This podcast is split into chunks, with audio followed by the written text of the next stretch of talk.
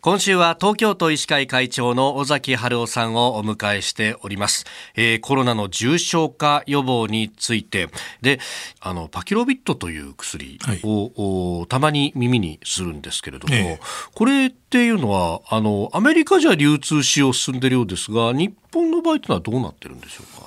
日本の場合もあの一般の薬とは違ってですね、はい、あのいわゆる緊急的に承認しているっていう薬なんですね。ですから扱いは全く一般の薬と同じようにはできないということですよね。だからきちっと重症化しやすい方、どういう人に使うか、はい、それから使う場合もあの全部そのですね、使ってどうなったかとかですね。それから使う前にこの薬は結構併用禁忌って言いまして。肝臓で分解する薬を分解する酵素を邪魔してしまうのでですからそこで分解する薬を飲んでる方は分解できなくなってしまうので薬の濃度が高くなっちゃうんですね。ですからそういう意味で危険になっちゃうのでそういう薬を飲んでる方は飲めないわけです。でそういう薬が40種類以上あるのであそうなんだ、はい、これをチェックしてですねあなたはこの薬この薬飲んでませんねっていうのを確認してからじゃないと出せないので、それがちょっと大変なんですけどもね。ただ重症化予防効果というのは8割から9割ぐらいあると言われてますし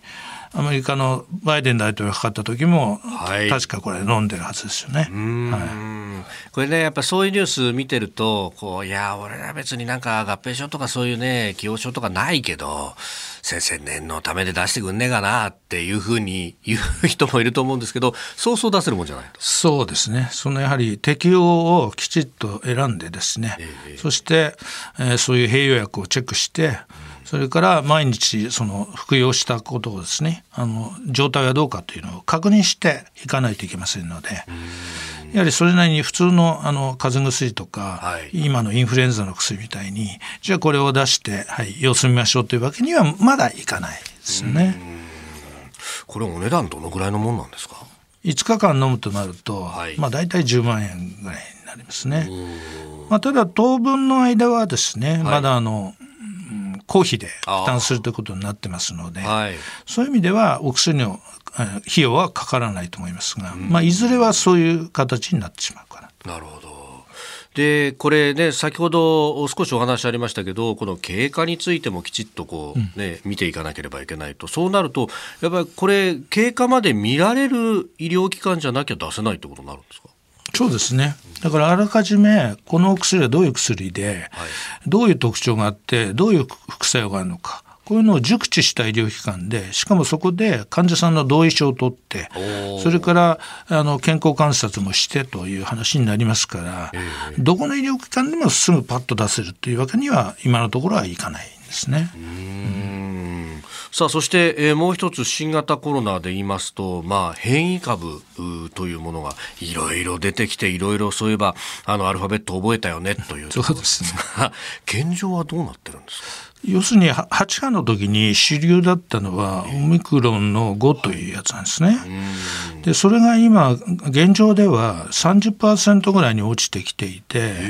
で他の変異株がですね4種類5種類ぐらいこう群雄割拠しているような状態だったんですけども、最近になって特に2月の終わりぐらいになって、XBB1.5 というですねアメリカで今もう8割以上とか主流になってる変異株が日本でもですね増えてきてるんですね。ですから今後やはり注意していかなければいけないとは思います。で感染力がやはりちょっと強いって言いますかね、はい、従来のより。